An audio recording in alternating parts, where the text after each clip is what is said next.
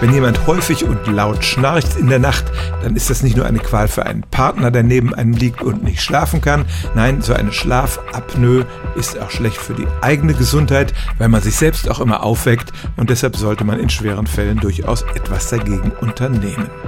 Übergewichtige Menschen schnarchen besonders häufig und deshalb ist ein verbreiteter Tipp für Schnarcher, nimm doch mal ein paar Kilo ab.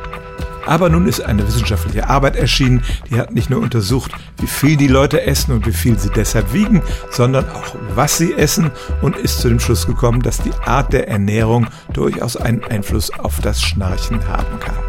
Sie haben sich die Daten einer großen Ernährungsstudie genommen, die Menschen in drei Gruppen eingeteilt. Diejenigen, die viel Tierprodukte essen, dann diejenigen mit einer ungesunden pflanzenbasierten Diät, Stichwort Pasta und Brot, und dann diejenigen mit einer gesunden pflanzlichen Ernährung, also viel frisches Obst und Gemüse.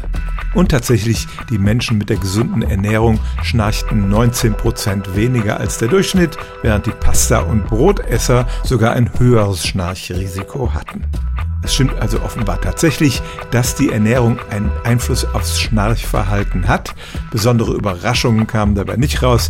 Es sind eigentlich die allgemeinen Tipps für eine gute Ernährung, deren Einhaltung nicht nur allgemein gut ist für die Gesundheit, sondern offenbar auch das Schnarchen reduzieren kann. Stellen auch Sie Ihre alltäglichste Frage unter stimmtz.radio1.de.